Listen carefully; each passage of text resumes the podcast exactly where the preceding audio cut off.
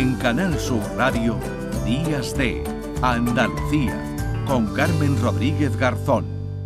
La primera libertad del silencio. Música.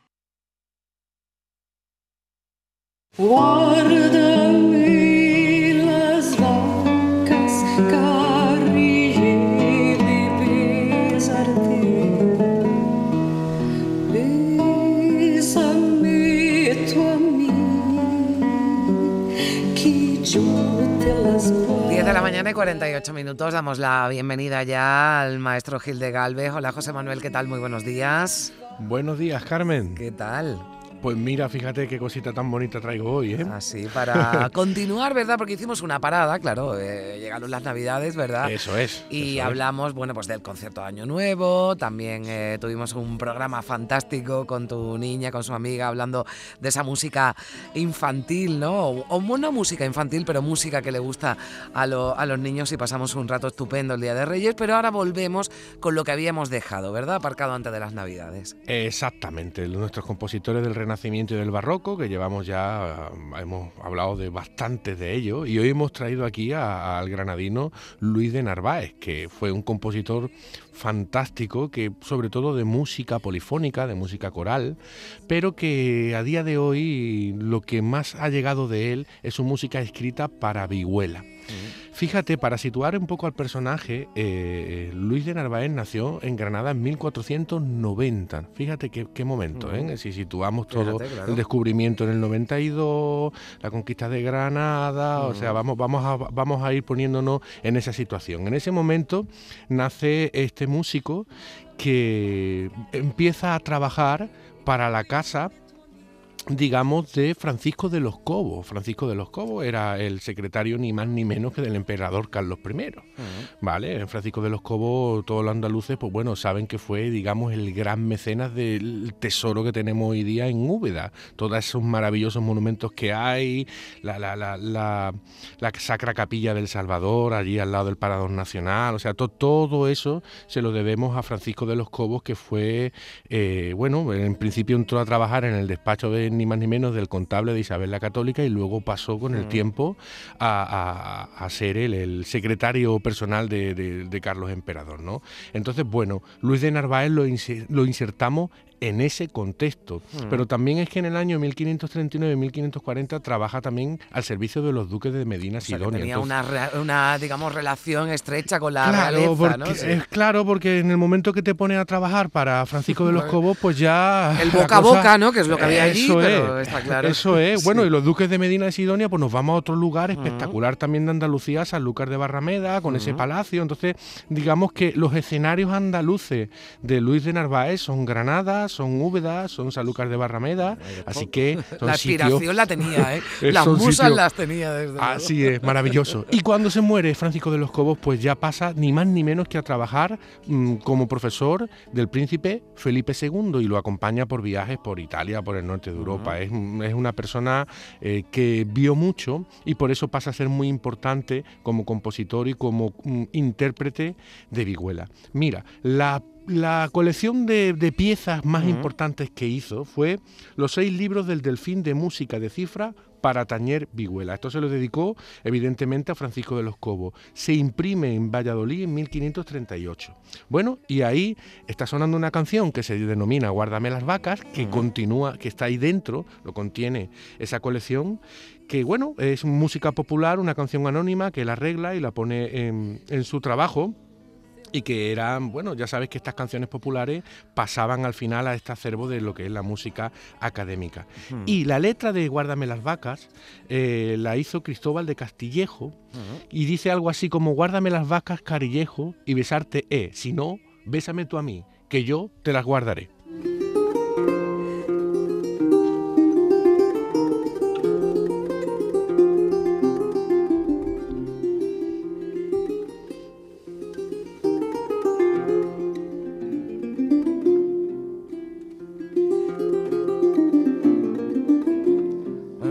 Decías, ¿no? Música hecha para la para tañer, ¿no? La vihuela, ¿no? Exacto, la vihuela era el instrumento español más importante en ese momento del Renacimiento. ¿Vale? Eh, eh, para que los oyentes más o menos la ubiquen, pues se toca más o menos a modo de, una guitarra, ¿no? Y tiene un sonido maravilloso. Nosotros tenemos una gran tradición en España de vihuela y de violas de gamba en ese momento, ¿no? Éramos punta de lanza del mundo de la música. Así que ahí estaba nuestro Luis de Narváez. Pues fíjate, de este Guárdame las vacas vamos a oír a vamos a ir a otra pieza que se llama Paseábase el Rey Moro, porque evidentemente eh, en el momento en el que nace todavía queda toda esa música eh, eh, por herencia del cancionero popular que había en nuestra tierra, en Andalucía. Y digamos que este Paseábase el Rey Moro en Italia se conoce como un romance, porque este, esta colección de los seis libros del Delfín pues, incluyen romances, villancicos y todo este tipo de canciones de aquel momento. Fíjate cómo suena Paseábase el Rey Moro.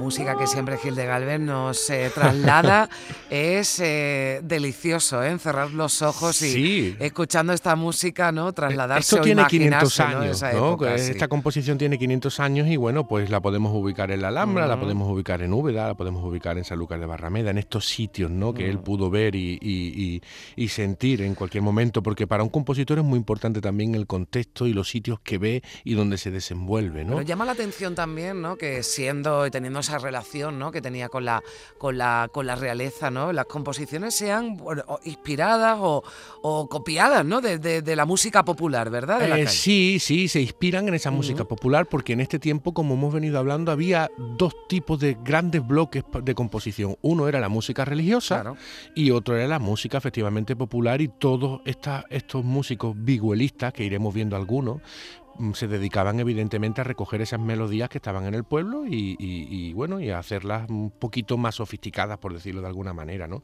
Fíjate que te voy a contar ahora otra anécdota muy bonita. Es eh, em, lo que se conoce como la canción del emperador. O sea, a Carlos I, eh, eh, Carlos V, ¿no? Mm, a él le encantaba una pieza que se llamaba Mille Regres, que era una canción polifónica francesa, ¿de acuerdo? Que creó el compositor Jacquin Desprez. imagínate ahora si nos situamos un poquito más al norte de Andalucía, nos vamos al monasterio de Yuste, ¿no? Y nos situamos en aquel entorno maravilloso, bueno, pues allí tuvo que sonar la canción del emperador de Joaquín Desprez, que está compuesta para cuarteto vocal, pero que el propio Luis de Narváez transcribió para, eh, para Viguela y perduró durante muchísimo, muchísimo tiempo. O sea, se conocía como la canción del emperador, ni más ni menos, ¿no? Y la letra dice, mil pesares por abandonaros y por estar alejado de vuestro rostro amoroso. Siento tanto duelo y pena dolorosa que se me verá en breve acabar mis días.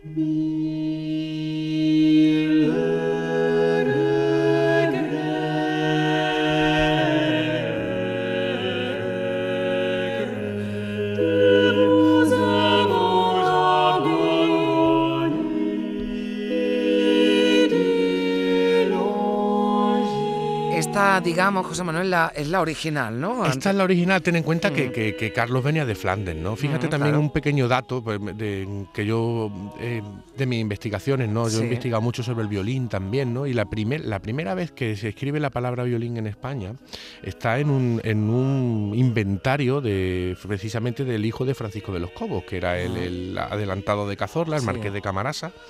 Y bueno, estamos hablando de mitad del siglo XVI y ya en España está escrita esa palabra.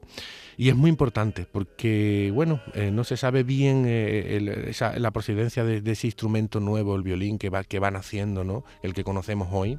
Y está aquí metido en toda esta mm. cuestión, ¿no? Está, es, para, para, mí es una cosa muy interesante porque en Andalucía pasaron cosas muy interesantes, realmente.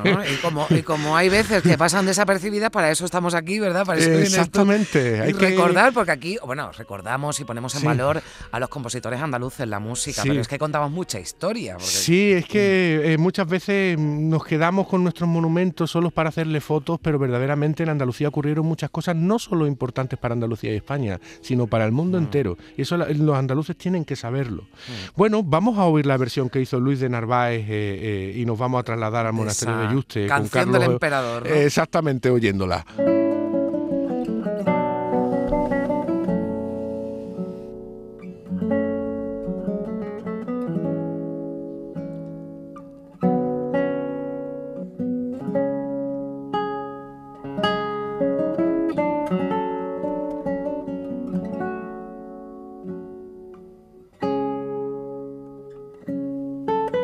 Fíjate la anécdota de, yo me, acuerdo de, lo, donde pasó los últimos días, ¿no? Que se hizo construir una, habitación con una cama y desde la cama por una ventanita podía oír la misa y verla, ¿no? pues yo me imagino allí un tipo tocando la vihuela y tocándole la canción. y, pidiéndole, pues ese era el, Spotify de entonces. Efectivamente. y le pedía y cualquiera se negaba, claro. Así es, Carmen. Fíjate qué famoso fue Narváez, que un, cortesano de eh, escritor y caballero que se llamaba Luis Zapata de Chávez, eh, lo conoció de siendo joven y ya en el año 1592 escribió lo siguiente, dice, en Valladolid, en mi mocedad, músico de vihuela llamado Narváez era de tan extraña habilidad la música que, sobre cuatro voces de canto de órgano de un libro, echaba en la vihuela de repente otras cuatro cosas, a los que no entendían la música milagrosa y a los que la entendían milagrosísima.